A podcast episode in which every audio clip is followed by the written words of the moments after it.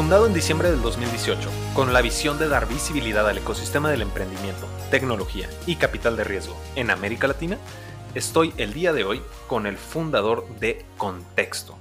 El día de hoy es un episodio especial, extemporáneo y atípico, ya que el tema que vamos a discutir específicamente no va a ser de noticias, sino de la ronda de levantamiento de capital de contexto.com por medio de la plataforma de arcángeles.com. Víctor, bienvenido. ¿Cómo estás? César, ya te lo comentaba ahorita. Primera vez que me siento invitado en este podcast después de haber grabado no sé cuántos episodios ya a la fecha. ¿Cuántos llevamos? Llevamos 57 dejando fuera a Entre Titanes. Ok, pues después de yo creo que unos 20 episodios, aún me sigo sintiendo como como invitado en este programa, pero pues encantado. Creo que lo que vamos a, a, platicar el día de hoy va a ser bastante fructífero y por primera vez siento que vamos a invitar a nuestra audiencia a no solo convertirse en escuchas, sino realmente hacer parte de, de, esta misión que nosotros tenemos, ¿no? Claro que sí, porque pueden abrir cualquier episodio de En Contexto y en el que precisamente hablamos de la importancia de la distribución y visibilidad del ecosistema del que hablamos y alimentamos semanalmente con este programa, ¿no? Y creo que es un gran momento para quienes realmente crean en esta misma visión que se unan. Y pues precisamente con todo esto, el día de hoy tengo una entrevista exclusiva con el fundador de contexto.com, quien, como ya conocen, es Víctor Cortés, se acaba de presentar, y vamos a realizar esta pequeña entrevista sobre esta ronda de capital que está levantando contexto. Víctor, a ver, platícame primero que nada esta ronda, cómo funciona. Perfecto, César, claro que sí. Quiero que se sepa que esta ya es la campaña, es decir, ya está abierto al público, contrario a otros episodios en los que habíamos mencionado que solo era la pre-campaña. Ahora ya se puede ser parte de contexto. A través de arcángeles.co que es esta eh, plataforma de fondeo colectivo que cumple con la regulación necesaria, cumple con el octavo transitorio de la ley FinTech. Nosotros estamos levantando esta ronda, son 70 mil dólares los que se están levantando a través de contexto y cualquier persona realmente un, un, usuario que apoye bastante la visión de contexto puede invertir desde 10 mil pesos, que son aproximadamente 415 dólares. Entonces, es solo parte de una ronda más grande. Estamos levantando una ronda más grande, esto lo tengo que admitir.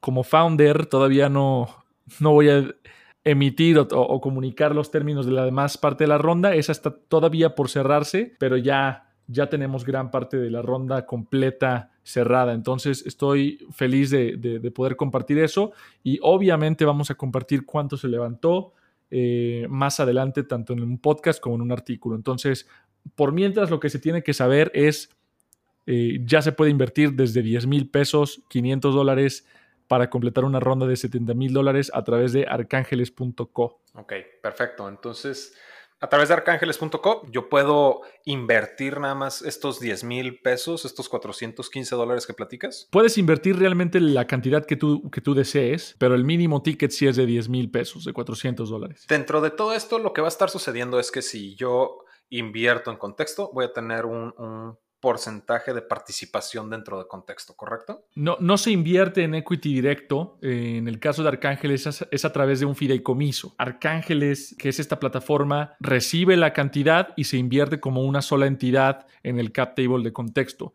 Esto para fines prácticos, honestamente, pero se están otorgando los mismos derechos que a los demás safe holders del resto de la ronda. Entonces, en ese sentido, pues es, es, es bastante similar eh, únicamente no se es accionista en directo, sino es accionista del fideicomiso que invierte en directo. Va, perfecto. Entonces, el total que se está levantando, me acabas de decir que son 70 mil dólares, ¿correcto? Uh -huh. Dentro de la plataforma de Arcángeles. Entonces, estos 70 mil dólares, por supuesto que es lo primero que se pregunta en el blog de contexto, cuál es la intención de este dinero, ¿no? Entonces platícanos claro. qué ideas tienes para contexto en este futuro visionario de darle visibilidad al ecosistema del emprendimiento. Totalmente, totalmente, César. Creo que esta es una pregunta, es mi pregunta favorita, pero igual por la visión tan amplia que tenemos con contexto, a veces es, es complicado también resumirla y me podría pasar horas hablando de hacia dónde vamos y cómo vamos a lograrlo. Sin embargo, trataré de, de resumirlo lo, lo, lo, lo más posible. En tus palabras, platícanoslo en un tweet. No, en un tweet creo que es imposible. te, lo haría en un, en un blog post de Medium. Ok, ok, adelante. Digo, los 70 mil dólares son parte de una ronda más grande, entonces todo el capital que se está levantando va a ser usado principalmente en tres apartados. Uno es expansión del equipo, entonces reclutamiento, parte de lo que queremos lograr con contexto es cubrir todo el ecosistema de manera justa.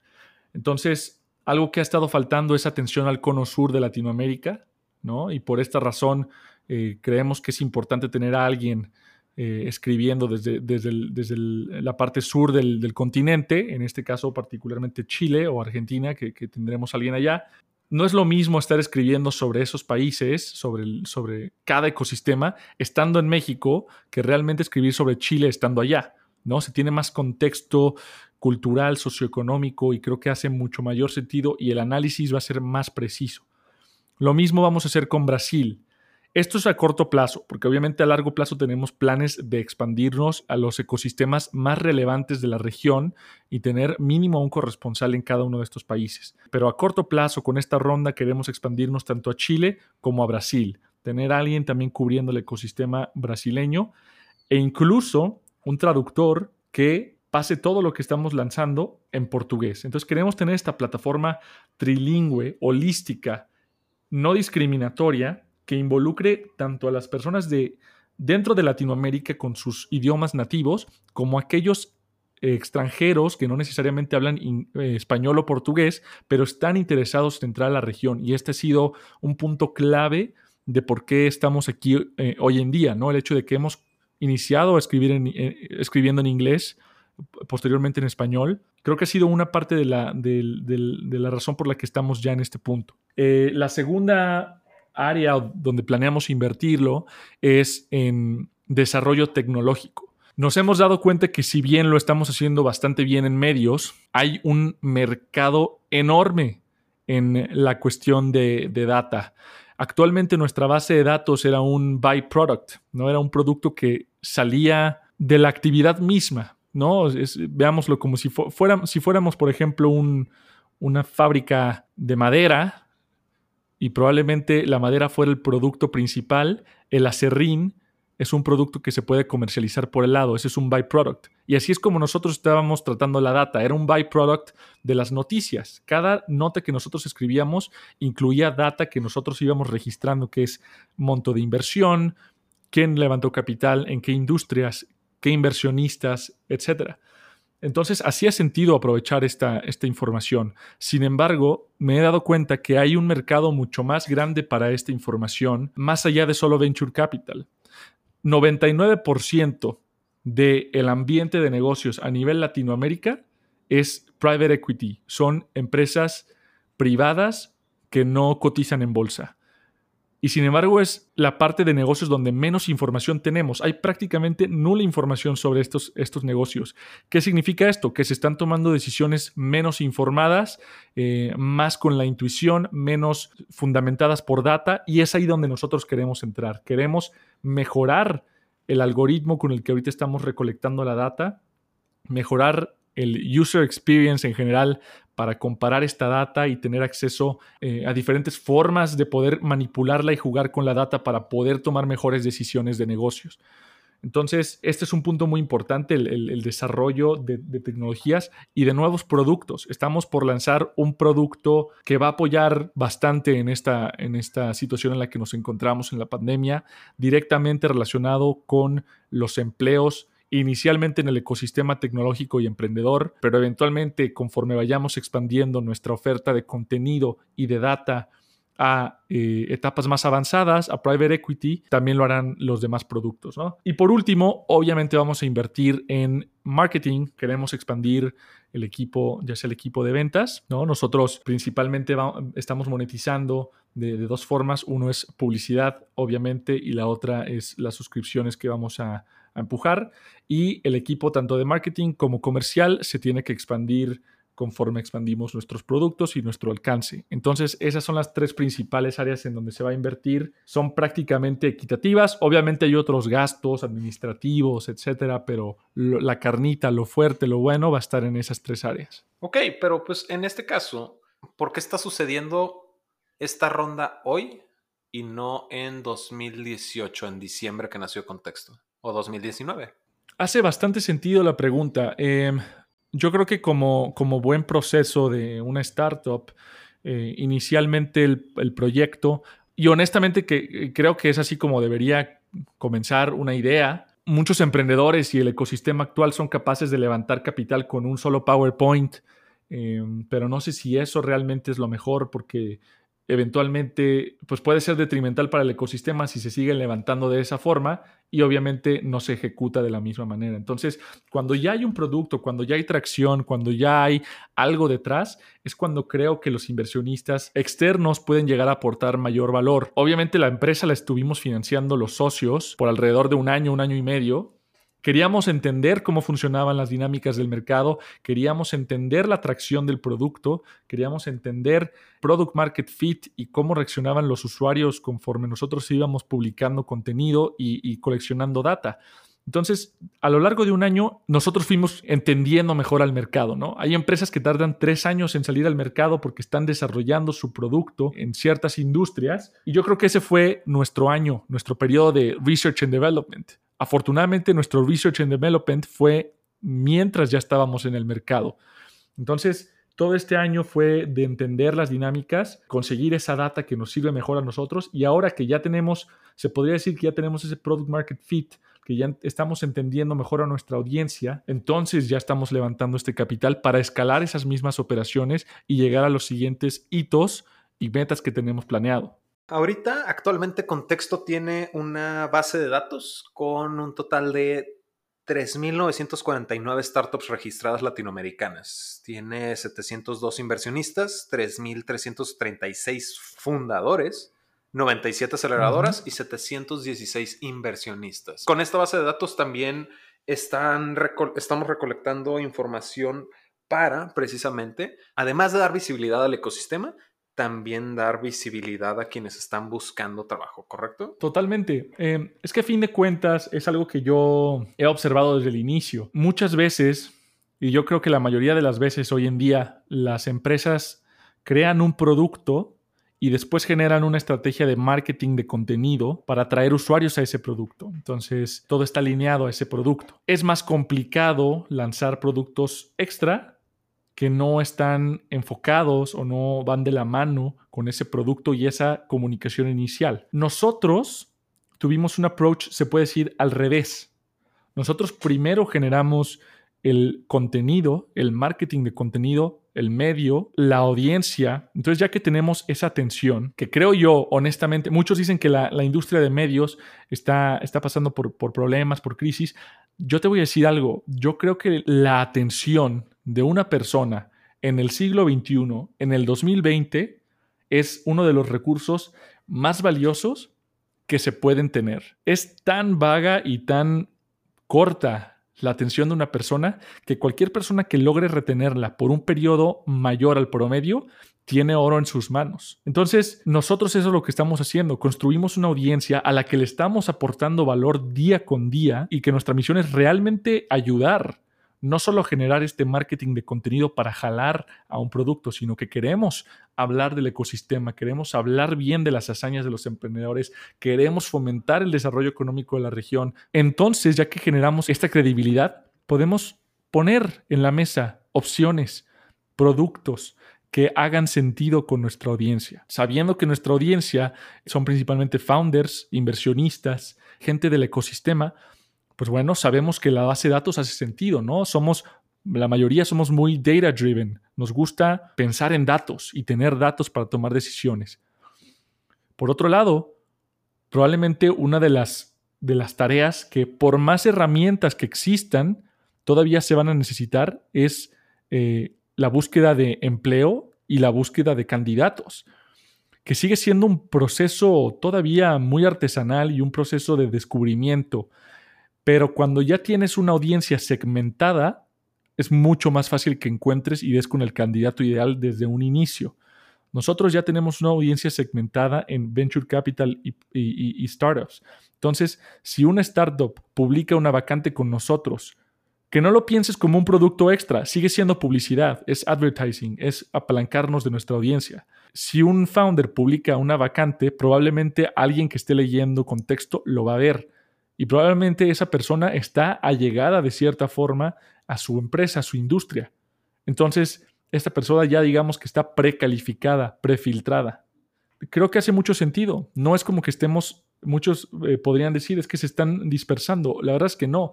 Sigue siendo, como menciono, publicidad y sigue siendo una suscripción, que son los únicos dos modelos de negocio que nosotros manejamos. Entonces, eh, yo veo que hace bastante sentido y por tercera ventaja de esta misma plataforma de empleos es la sinergia con los demás productos. Genera data, genera data que va alimentando la base de datos y con esta base de datos, con más data, se puede otorgar mayor información a los usuarios para que tomen mejores decisiones. Entonces, creo que es una cuestión de transparencia lo que estamos logrando. Es lo que diría yo que estamos haciendo, conectando y haciendo más transparente el ecosistema a través de la información y la data.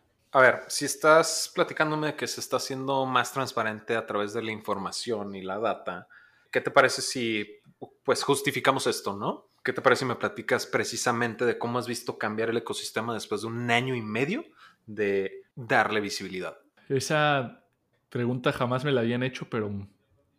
Y, y por lo mismo creo que no había pensado en una respuesta a esa pregunta, pero creo que puedo decir que sí ha cambiado el ecosistema y creo que puedo decir que, no, no por echarnos porras, pero creo que puedo decir que hemos sido parte de ese cambio no, no, no, no de una forma protagonista, pero hemos sido parte de ese cambio. Y creo que es algo grato. Estuvimos viendo un par de años bastante interesantes en el ecosistema y los últimos meses han sido devastadores. Entonces, nosotros hemos sido capaces de presenciar ambos lados de la historia del ecosistema y hemos estado ahí para cubrirlo.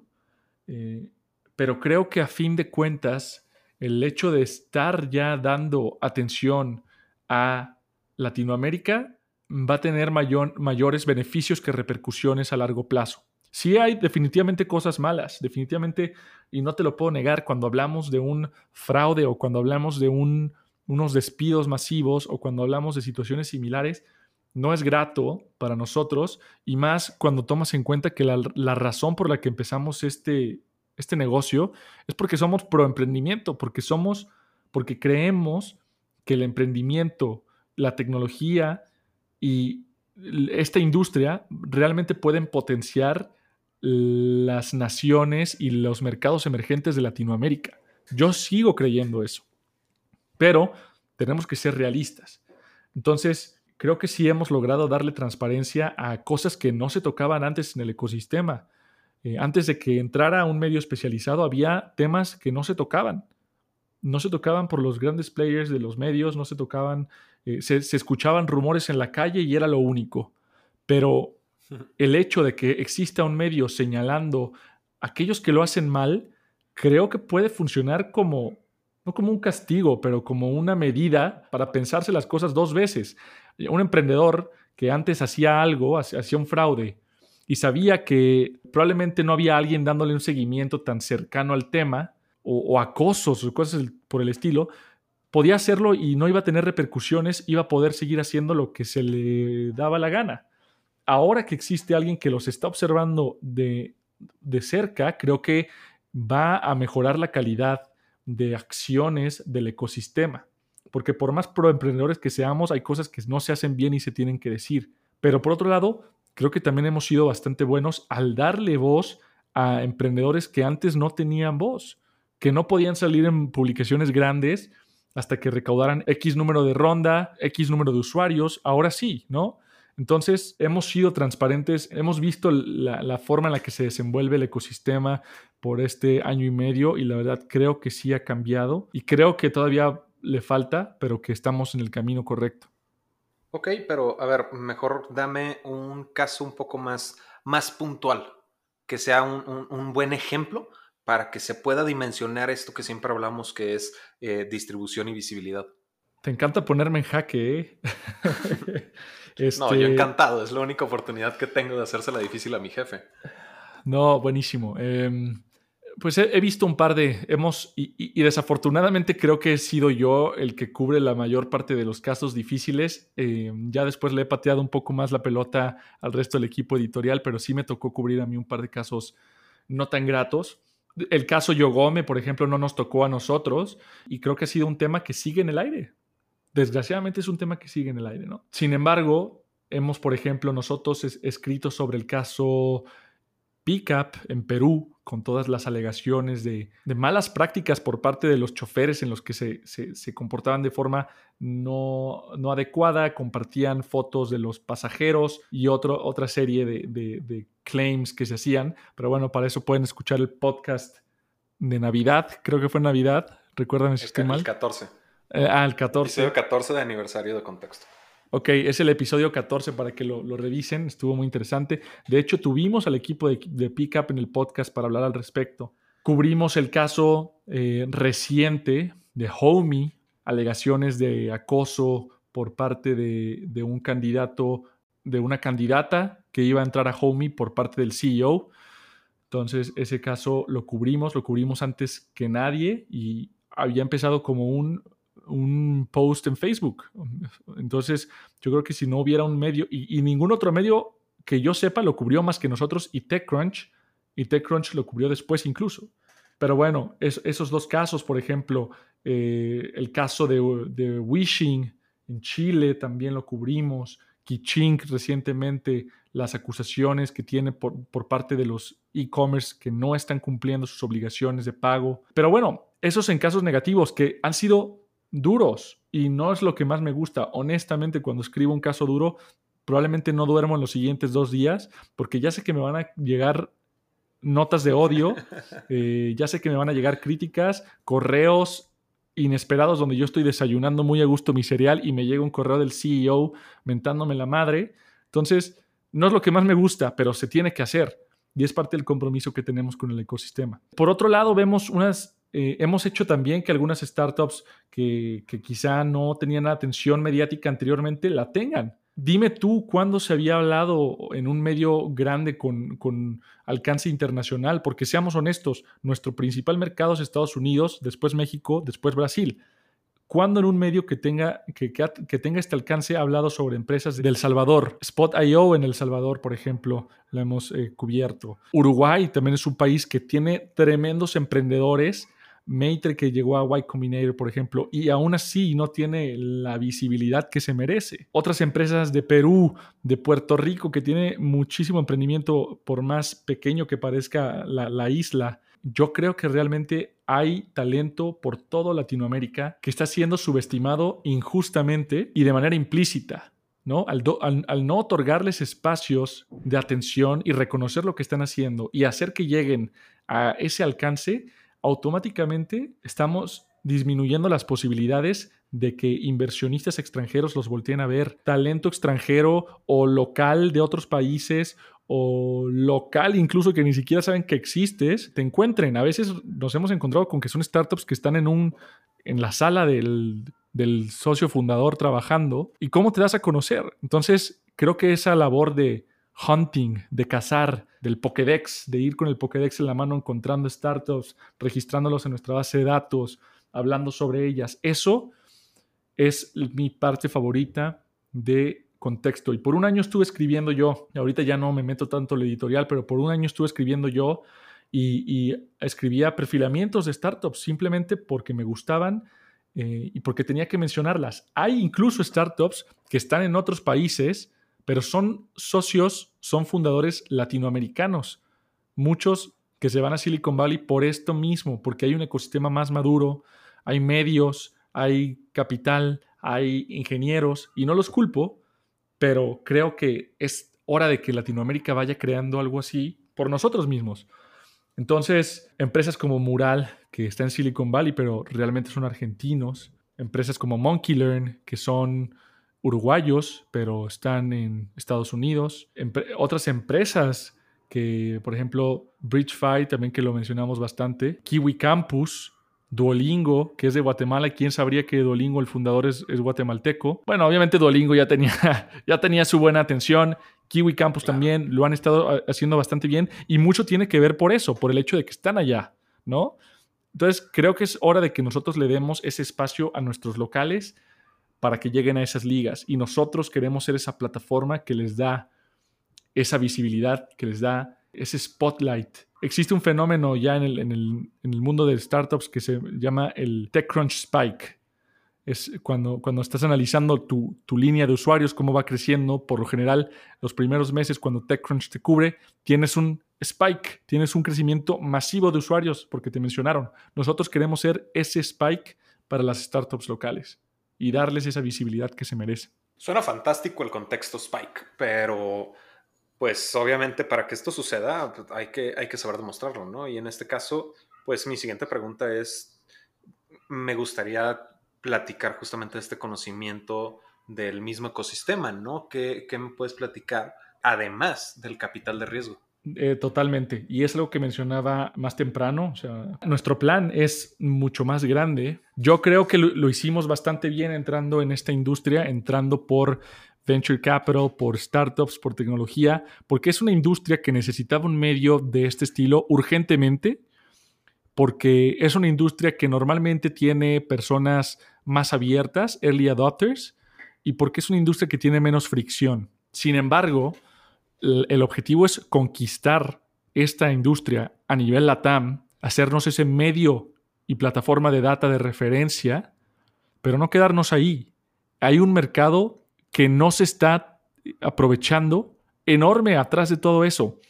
Todo lo que pasa ya en, etapas más avanzadas, private equity, incluso public markets, son cosas que no se están tratando, no solo en medios, pero más bien en data eh, en Latinoamérica. Sabemos que existen plataformas como PitchBook, por ejemplo, pero la información que siguen teniendo sobre Latinoamérica es escasa. Y creemos nosotros que es obviamente porque es difícil profundizar en algo cuando se está tratando de alargar el, coverage o lo que está tratando de cubrir. Entonces nosotros al acotar ese coverage a Latinoamérica podemos profundizar mucho más y esa es la misión que tenemos. La misión que tenemos tal cual es convertirnos en la plataforma número uno para noticias, contenido y data de negocios en Latinoamérica. Y la visión es realmente reinventar Latinoamérica a través del poder de la información y la data. Creo que esto es fundamental para un ecosistema no solo de startups, sino de negocios más transparente, menos corrupto, más ágil, porque creo que la falta de información también hace que sea mucho más lento el proceso y ya sabemos todos que la lentitud es un matanegocios. Entonces, entramos por un nicho muy interesante, pero no nos quedamos ahí. Y, eso quiero que quede muy claro en la, mente de las personas, sobre todo aquellos que, que, creen que pueden ser un buen fit con contexto, que creen que pueden ser, que les interesaría fondear contexto. Creo que esto es importante mencionarlo porque no nos vamos a quedar nada más en somos un blog y listo. No, o sea, nosotros tenemos esta misión de tal cual mejorar la calidad de la forma en la que se conducen negocios a nivel LATAM. Y esto se, realiza a través de información y data. Otras regiones que ya la tienen, obviamente, eh, disfrutan de estos beneficios, pero Latinoamérica sigue siendo, por una extraña razón, la última región que se voltea a ver, incluso, y esto lo, lo confirmo hablando con varios inversionistas y founders, incluso después de Asia, el Medio Oriente y África. No, aún no sé por qué, estando tan cerca de otros países tan maduros como Estados Unidos, pero por lo general somos el, somos el quinto continente al que se voltea a ver después de todos los demás. Ahorita nos has platicado de, el que más has mencionado es TechCrunch, ¿no? Que es de Estados Unidos, que es famosísimo, ¿no? Pero, por ejemplo, pues contexto en Latinoamérica es, al que volteas, como lo acabas de mencionar, como el cuarto, quinto lugar. Entonces, ¿qué sabes de los de estos competidores o estos, digamos, este benchmarking de el resto del mundo? Y cómo, cómo lo ves a contexto en un futuro a través de lo que se puede interpretar de lo que se hace en, otros lados. Eh, yo, no, no, yo no me compararía, no compararía contexto con un TechCrunch. Quizá no a largo plazo, ¿no? Ahorita parece ser así. Puede que la visión haya empezado por ese camino, definitivamente. Pero una vez estando en el mercado nos dimos cuenta de la oportunidad tan masiva que existe. Entonces yo creo que más bien compararía contexto con un Bloomberg, con un PitchBook para Latinoamérica. Tal cual, creo que de ese tamaño es la oportunidad y creo que estamos en una posición privilegiada en un timing más que perfecto para lograr esa visión eh, y esa meta. Creo que a veces es difícil comunicar todo lo que hay detrás de una plataforma así, pero yo creo que estamos estamos bastante bien posicionados y es cuestión de llegar a los siguientes milestones poco a poco. Yo considero que el crecimiento constante vale más la pena.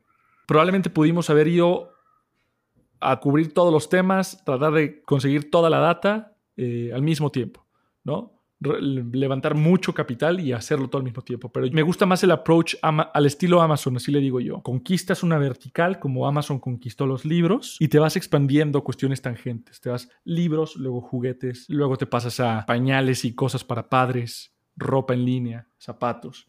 Nosotros empezamos con Venture Capital y Startups, pero no significa que no estemos volteando a ver mercados más grandes y de etapa más avanzada.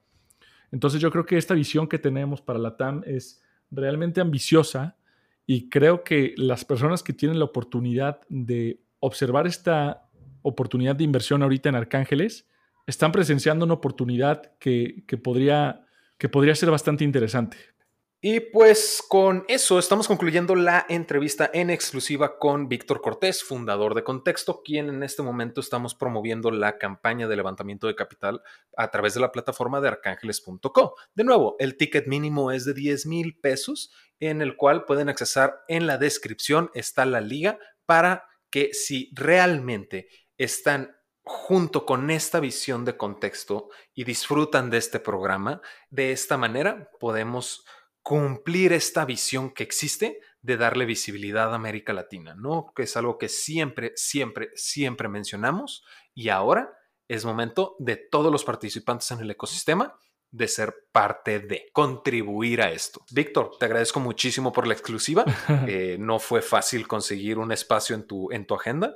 Eh, no sé si tengas algo más que agregar. Nada, César, muchas gracias por, por el espacio. Me gustó, creo que no había hablado tan abiertamente sobre, sobre contexto y sobre los planes que tenemos a futuro. Me gustaría repetirlo eventualmente sobre la historia más a detalle y, todas las cuestiones más, más de, detrás de cámaras.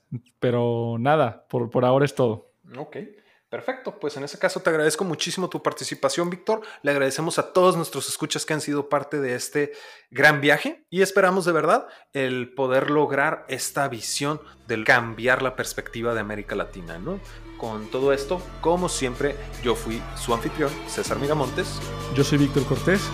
Y ahora sí estás en contexto.